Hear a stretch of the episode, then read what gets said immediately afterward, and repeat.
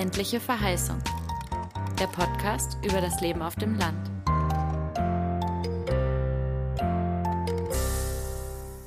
Mit dem neuen Jahr starten wir auch eine neue Staffel unseres Podcasts. Der Schwerpunkt wird weiterhin auf Stadt-Land-Themen liegen, die wir mit vielen spannenden Gästen erörtern wollen. Den Anfang macht heute Grit Körmer. Sie ist Leadermanagerin und Teil der Dorfbewegung Brandenburg. Und wir werden diskutieren, wie Regionalentwicklung im Zusammenspiel von neu Zuziehenden und Dorfbewohnerinnen eigentlich gut funktionieren kann. In dieser Folge wirst du außerdem erfahren, was Regionalentwicklung ist, wie die typischen Städter-Dörfler-Vorteile überwunden werden können und worauf du achten solltest, wenn du ein Projekt auf dem Land starten willst. Und welche Auswirkungen Dorfgentrifizierung haben kann und was man vielleicht dagegen tun kann. Diese Folge ist in Kooperation mit dem Netzwerk Zukunftsort entstanden. Gemeinsam entwickeln wir eine digitale Wissensplattform für Zukunftsortmacherinnen und Kommunen. Aber jetzt erstmal viel Spaß beim Hören. Erzähl doch gerne nochmal am Anfang, Grit, ähm, wer du eigentlich bist und in welchen Rollen du unterwegs bist. Also ich arbeite im Hauptamt als äh, Regionalmanagerin und Geschäftsführerin für die LAG Märkische Seen e.V. Das ist eine LIDA-Aktionsgruppe in Ostbrandenburg. Im Ehrenamt bin ich unterwegs als stellvertretende Vereinsvorsitzende für die Dorfbewegung Brandenburg, Netzwerk Lebendige Dörfer e.V. Und das ist ähm, ja eine Art Interessenvertretung für die Dörfer. Und beides hat ja auch schon ganz viel zu tun mit äh, dem Themenfeld Regionalentwicklung. Was ist denn eigentlich regionale Entwicklung für dich? Ja, das ist gut, dass du äh, das für mich mit angehängt hast, denn äh, ich glaube, Regionalentwicklung ist ein ganz vielfältiges ähm, Themenfeld, äh, was man gar nicht so nach Schema F abhandeln kann. Für mich ist Regionalentwicklung vor allen Dingen ein Bottom-up-Prozess, ähm, in dem viele beteiligte Branchen und interessenübergreifend gemeinsam herausfinden äh, oder auch sich Ziele setzen, äh, wohin sich eine Region entwickeln soll. Also wo eine Region Schwerpunkte setzen sollte. Ähm, es geht auch darum, wie gestalten wir Aushandlungsprozesse. Und äh, dabei geht es äh, vielleicht nicht immer um höher, schneller, weiter, sondern es geht ähm, um eine ausgewogene Berücksichtigung vieler Interessen. Das klingt total politisch eigentlich. Ich habe immer gesagt, ich bin eine unpolitische Person und musste dann lernen, dass, ähm, dass wir natürlich sehr stark mit der Kommunalpolitik kooperieren, auch, ähm, auch sehr stark mit der Landespolitik und auch mit den Ortsvorstehern, mit, dem, mit, äh, mit den ehrenamtlichen politischen Gremien bis hin eigentlich, wir arbeiten auch mit Europaabgeordneten zusammen. Natürlich geht es auch um Interessenvertretung bei Regionalentwicklung.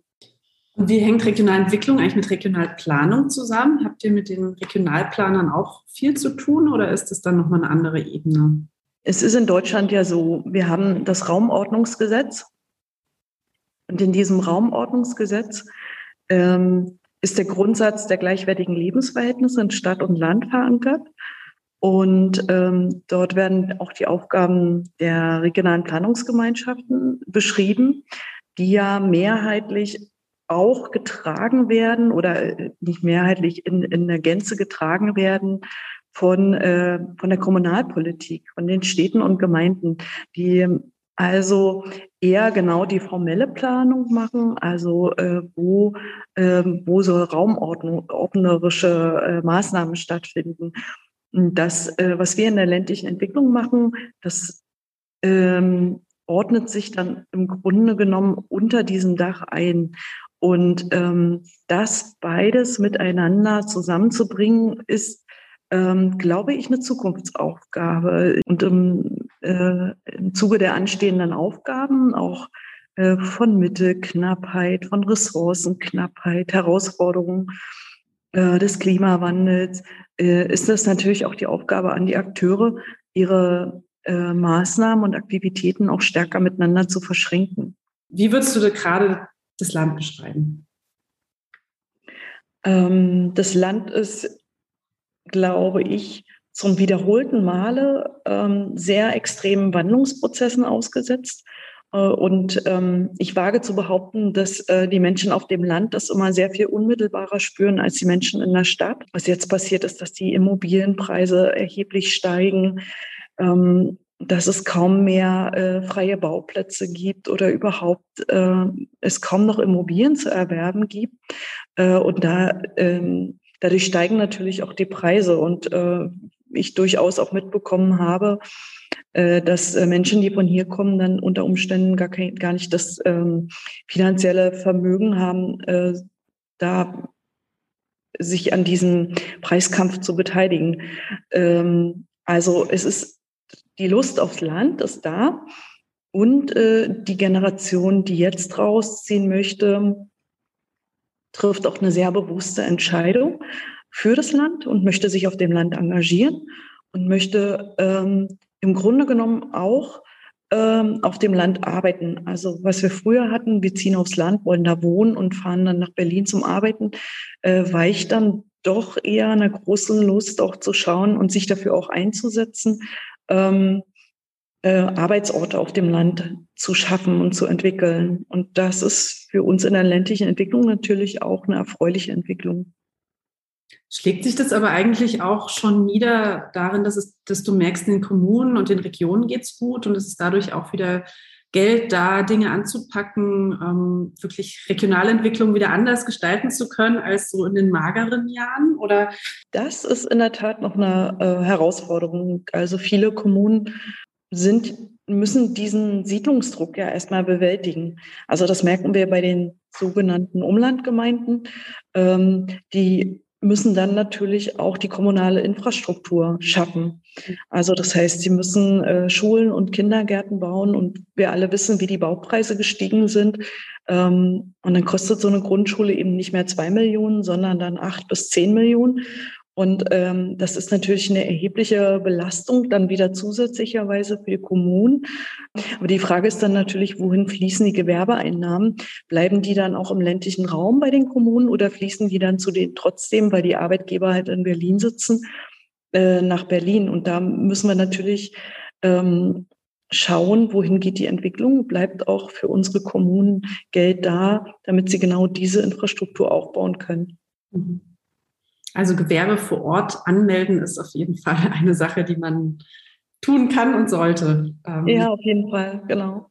Und aber also, was ich da ja echt auch jetzt ganz deutlich raushöre, ist ja das Thema Gentrifizierung, so wie man es in Berlin ja auch schon durch hat. Ähm, ich weiß nicht, komm, hast du das Gefühl, auf dem Land gibt es da irgendwas, was man dagegen tun kann, außer sensibel zu sein für dieses Thema, auch wenn man da hinkommt oder wenn man da ist? Aber es ist ja irgendwie auch ein Prozess, der den man ja so wahnsinnig schlecht beeinflussen kann, ne? wo man das Gefühl hat, außer dass eine Kommune rechtzeitig dran denkt, äh, eigene Grundstücke zu behalten oder zurückzukaufen, ähm, um, um da einen Spielraum zu haben, gibt es da eigentlich nicht viel, was man, wie man diesen Lauf der Dinge beeinflussen kann. Oder wie, wie seid ihr da in den Diskussionen unterwegs zu dem Thema? Also ich glaube, du hast es schon genau beschrieben. Also ich glaube, es geht um eine Sensibilisierung, ähm, so eine gewisse Achtsamkeit. Ähm, wie kann man gegensteuern, beziehungsweise wie kann man das äh, aussteuern? Also ich glaube nicht, dass die Lösung heißt gegensteuern, sondern wie kriegen wir die unterschiedlichen Interessen ähm, in Einklang gebracht? Also natürlich ist es für die ländlichen Gemeinden ein Gewinn äh, wenn wir Zuziehende haben. Ähm, auf der anderen Seite ähm, müssen wir natürlich schauen, dass, äh, dass sich die Menschen, die hier schon viele Jahre leben, auch zu Hause weiterhin fühlen können. Ähm, und ähm, ich glaube, da sind ja, ist ja das Netzwerk Zukunftsorte schon auf einem guten Weg in diesem Projekt mit der Stadt Angermünde. Äh, äh, genau sowas ähm, auszuarbeiten, was können Kommunen tun, ähm, damit die Kommunen auch ihre Handlungsspielräume kennenlernen, damit sie eben proaktiv handeln und nicht ähm, quasi immer den Herausforderungen hinterher äh, und, und hinterher reparieren, was man viel früher schon hätte anders äh, angehen oder gestalten sollen. Und wenn wir jetzt noch mal ein bisschen mehr auf das auch die verschiedenen Arten von Engagement und den Akteuren, die du ja auch schon am Anfang angesprochen hattest, schauen, wie siehst du denn da so die Unterschiede eigentlich zwischen so diesem klassischen Engagement, was vor Ort mehr verankert ist, ähm, und den neuen StädterInnen, über die wir auch schon gesprochen haben, natürlich auch so ZukunftsortemacherInnen, die jetzt aufs Land kommen? Also es gibt wirklich eine ganz, ganz große Vielfalt und oftmals ähm, sehen die Leute ihr Engagement, was sie für ihre Dörfer und Kleinstädte leisten, auch als selbstverständlich an. Also wenn man dann sagen würde, du bist ja ehrenamtlich engagiert, dann äh, würden sie da erstmal sagen, äh, wieso ist doch selbstverständlich? Also, ne, also ich, es braucht nicht diesen, diese, diesen Titel und diese Überschrift dafür. Ähm, und da merke ich schon einen Unterschied ähm, zu den Zuziehenden dass ähm, auf der einen Seite, wenn ich es jetzt grob ausdrücke, äh, die haben ihre Interessen und die setzen sie auch durch. Und die, die wollen was und dann wird das gemacht. Und ähm, das ist, wenn man das so, in, je kleiner die Struktur wird, ähm, dann natürlich schwierig, wenn ich vorher nicht schaue, was ist schon alles da, wen, äh, wem grabe ich damit das Wasser ab, äh, mache ich das jetzt doppelt, ähm, wie ergänzt sich das miteinander, das ist im ländlichen Raum ein sehr wichtiger Faktor. Und ähm, da kann ich nicht einfach so drauf losrennen. Ich habe jetzt das Interesse und ich mache das jetzt. Punkt. So, ähm, damit kann man ähm, Menschen sehr schnell vom Kopf schlagen. Äh, und da geht's gar nicht so sehr darum, äh, um Befindlichkeiten oder um eine Kränkung, sondern es geht darum, dass sich Menschen schon sehr lange äh, möglicherweise für ein und dasselbe Thema engagiert haben. Das hat vielleicht ein anderes Wording und vielleicht auch einen anderen Kontext, der vielleicht nicht so als frisch und modern wahrgenommen wird, ähm, aber wo Menschen trotzdem was aufgebaut haben und über viele Jahre sehr viel Arbeit da reingesteckt haben. Ähm, da, gibt, da sehe ich große Konfliktfelder.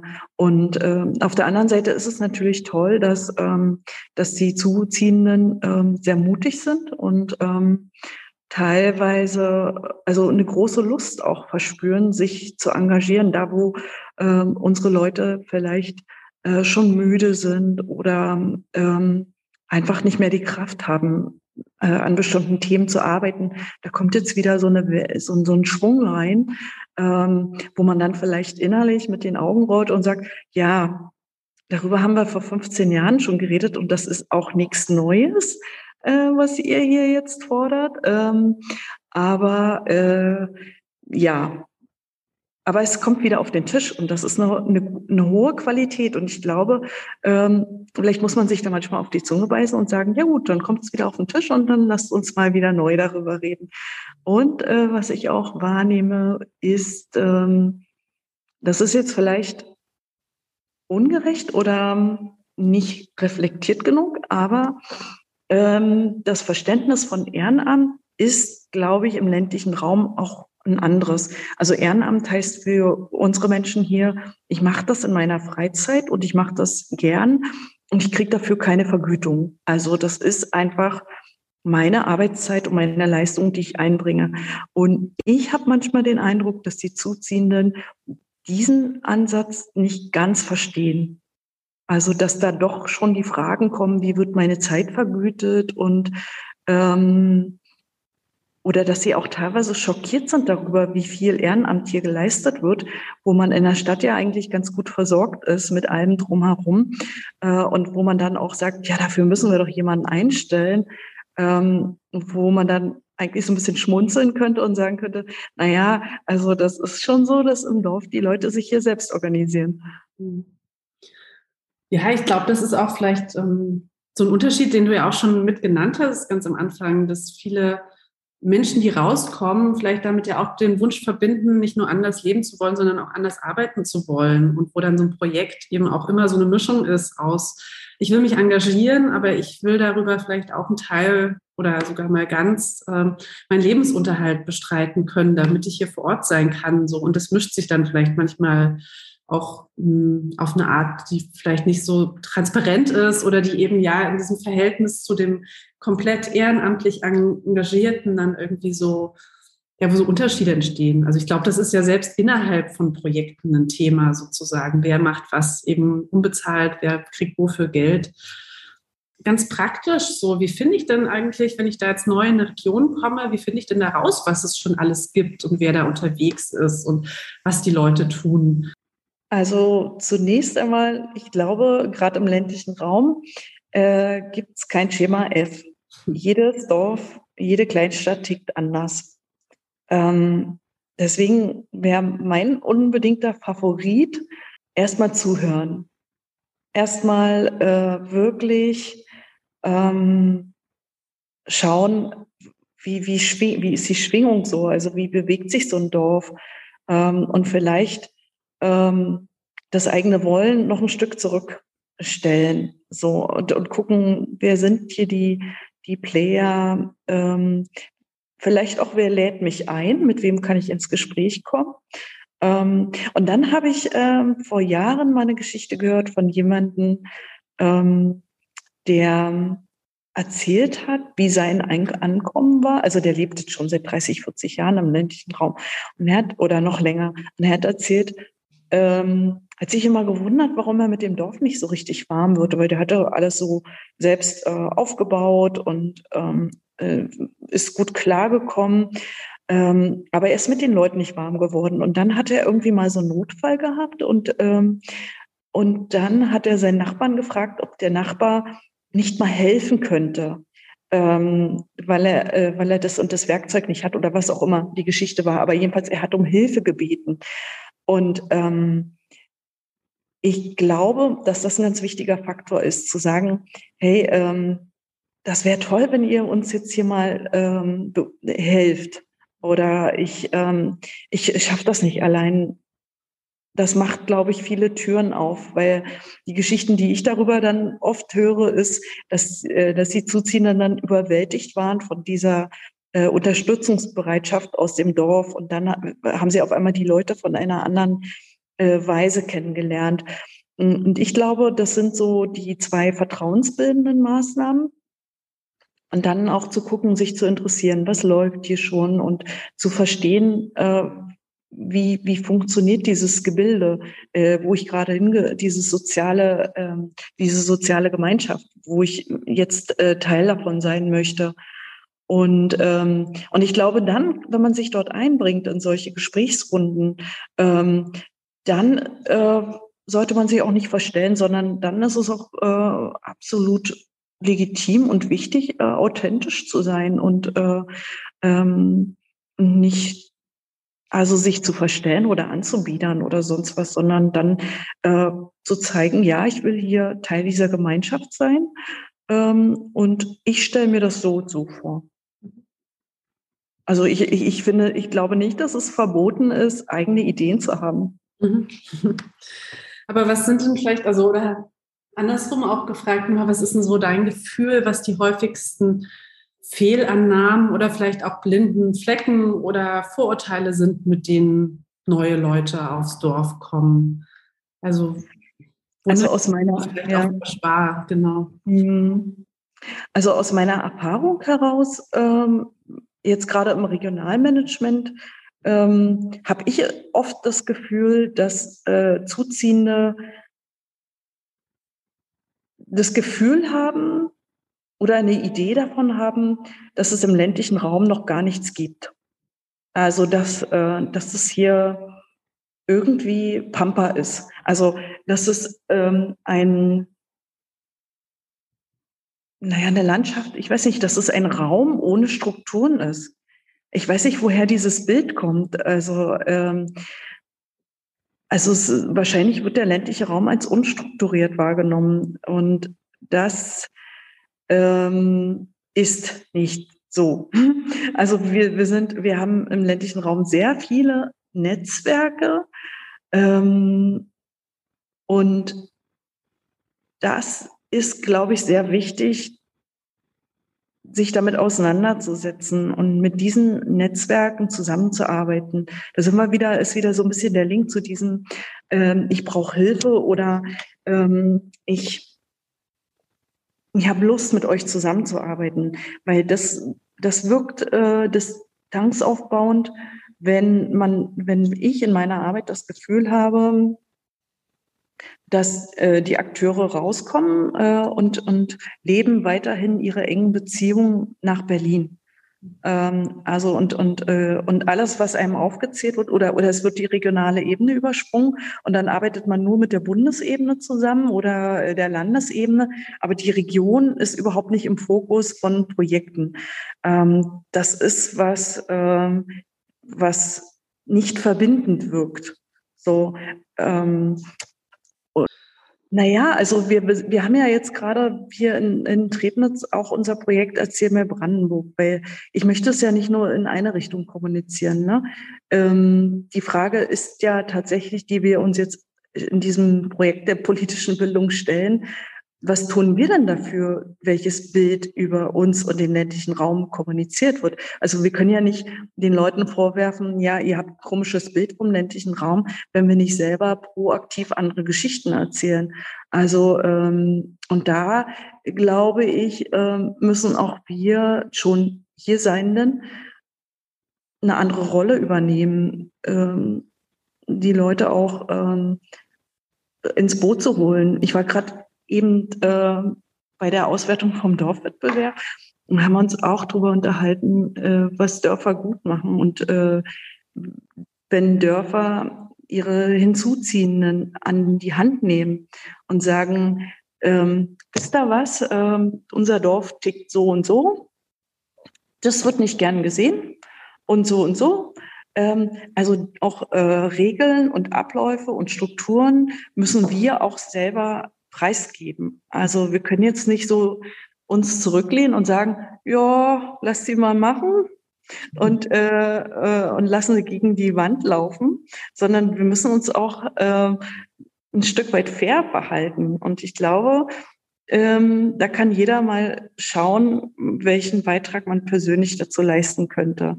Also ich glaube, es ist immer so, so eine Art Ping-Pong. Ne? Also wir müssen auf der einen Seite ähm, muss jeder, glaube ich, sein eigenes Bild überprüfen. Aber auf der anderen Seite äh, müssen wir auch gu gucken, was tue ich dafür, dass, ähm, dass äh, Klarheit herrscht. Ja, und ich habe das Gefühl, das hat auch so verschiedene Ebenen. Also das trifft ja sowohl auf diese Kommunikation im Kleinen, so über den Gartenzaun, sage ich mal, zu, als ja zum Beispiel auch über so die Visionsebene oder so große Ziele, was ich da kommen so neue Projekte ja auch oft mit sehr klaren Bildern, wo was was ist meine Vision von diesem Projekt, von diesem äh, von der meiner Zukunft vom Land sozusagen vielleicht auch manchmal.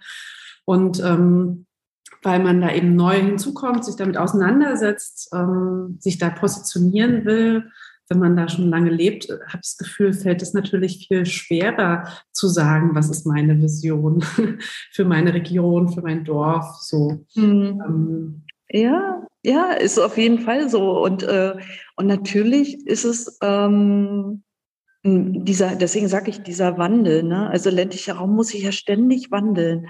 Und, und ich glaube, ähm, diese, dieses ähm, dieser Wandel nach der, nach der Wende, diese Transformation, die ist ja noch nicht ge genügend gewürdigt worden. Und jetzt auf einmal kommt schon wieder so ein Wandel. Und äh, das ist so, also irgendwie alles ganz schön schnell. Und, und das reißt ja auch aus so einer Behaglichkeit gewachsener Strukturen raus. Ähm, äh, also so am besten wäre es, die Leute ziehen zu und halten ihre Klappe und machen mit im Dorf. So sage ich jetzt mal ein bisschen provokant, ähm, weil dann dann äh, dann können wir einfach so weitermachen, wie wir wissen, wie es funktioniert ähm, und wie wir alle gut miteinander klarkommen. Aber jetzt kommt Unruhe rein, weil die kommen mit einem mit einer Projektidee. Oh Gott, das passt vielleicht unter Umständen gar nicht ins Dorf. Und jetzt habe ich da, äh, wo ich gerade vielleicht mal Ruhe reinbekommen habe, jetzt habe ich da neue Herausforderungen und, ähm, und ich muss schon wieder anfangen, alles neu zu sortieren. Also das ist, wenn man mal so auf der persönlichen Ebene guckt, ist das ja auch furchtbar anstrengend. Mhm. So, also das ist so eine Bitte auch um Verständnis an die Zuziehenden, dass ähm, im Grunde genommen ähm, das nicht darum geht, dass die Dörfer keine Lust auf Wandel haben, sondern der Wandel ist groß, immer zu und äh, und und äh, die Leute sind nicht rückständig und die sind auch nicht so, ähm, das war schon immer so und das machen wir so weiter, sondern äh, ähm, das ist auch manchmal so. Jetzt gerade ist es gut.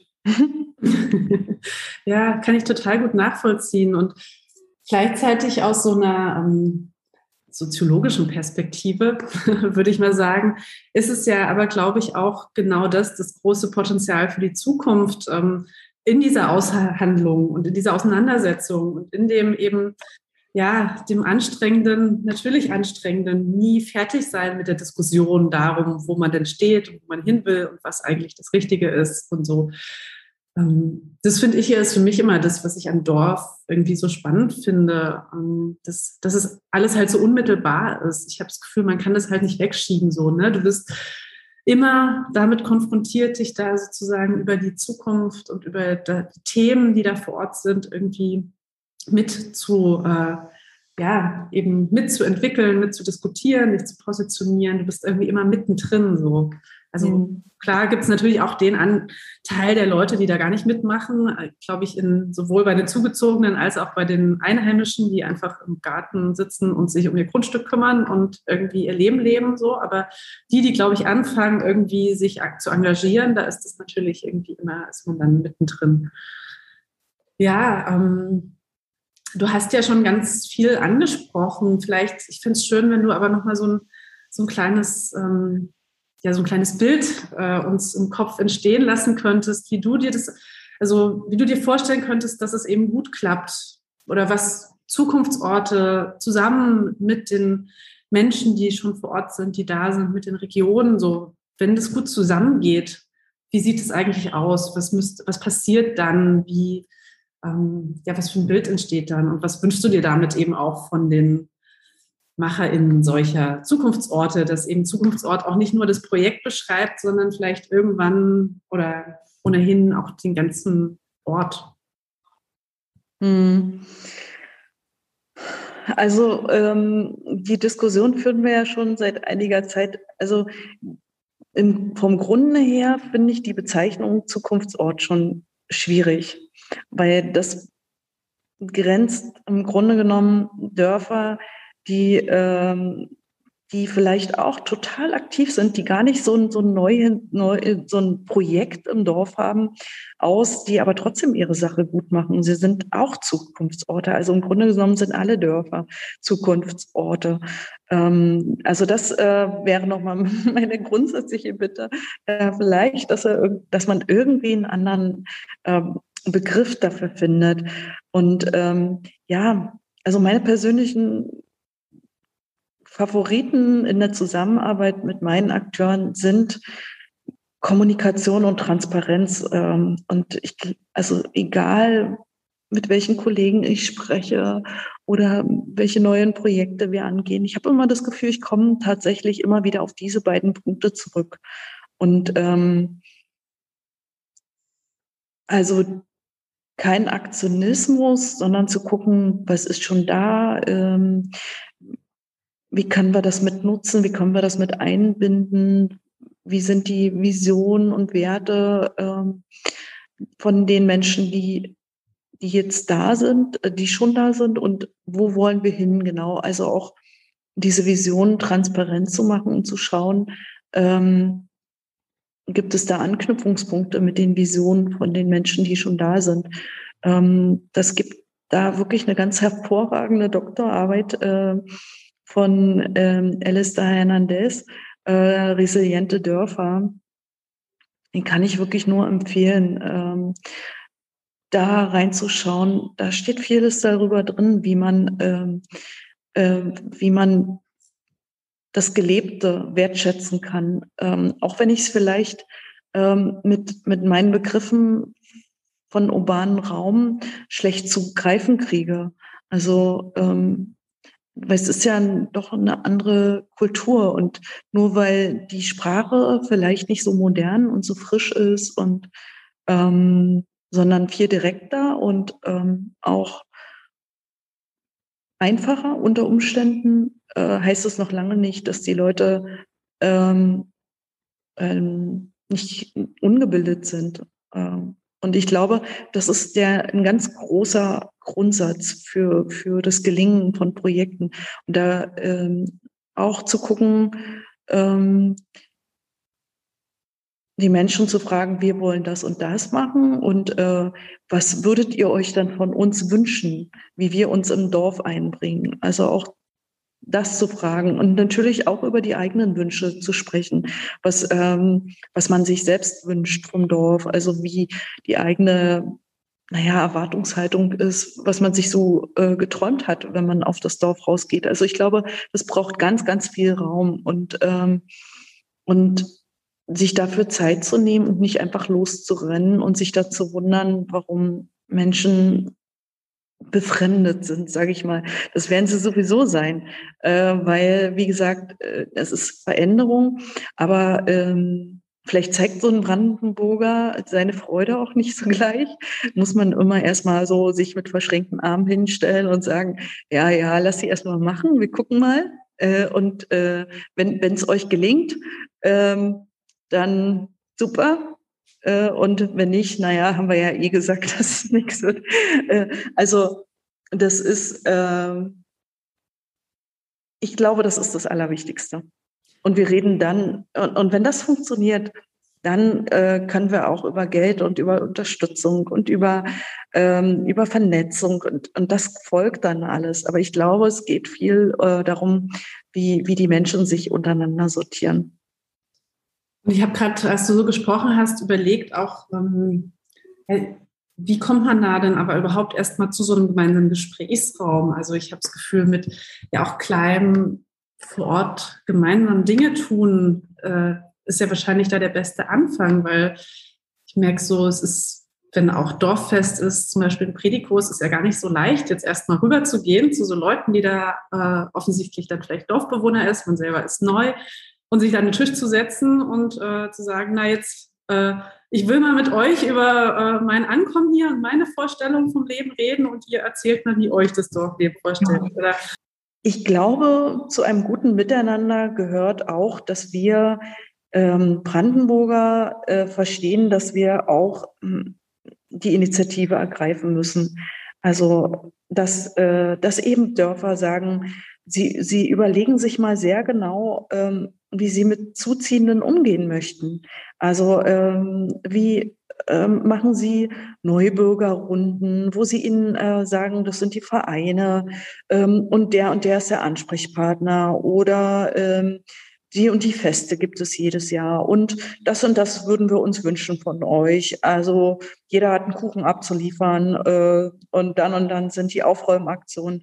Ähm, also man muss natürlich, das ist ganz klar die Verantwortung äh, von, von hier, ähm, das eben auch zeigen und die Möglichkeit geben, sich, sich einzubringen. Und dann natürlich genau, das sehe ich auch so, irgendwo ist auch mal eine Grenze. Und dann äh, äh, finde ich, äh, müssen wir die gegenseitigen Vorbehalte vielleicht auch ein Stück weit aushalten und, äh, und ähm, die Dinge auch fließen lassen. Äh, und ich meine, äh, was natürlich äh, nochmal zielführend wäre, das ist mir gerade jetzt auch beim Ortsentwicklungskonzept äh, Protze aufgefallen, ist auch mal zu gucken, wie, wie funktioniert Kommunalpolitik im ländlichen Raum ähm, und wie kann man das ähm, stärken. Denn äh, wir haben hier draußen die kommunale Selbstverwaltung. Das heißt, ähm, wenn wir das bis ins Dorf runterdeklinieren,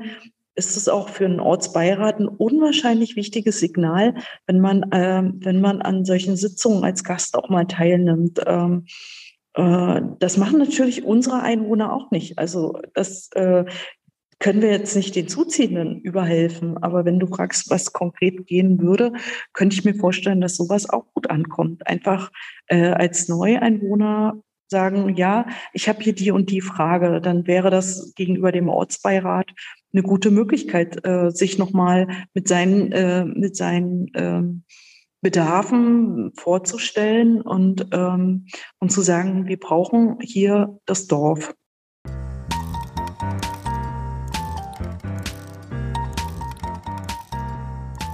Ländliche Verheißung. Der Podcast über das Leben auf dem Land.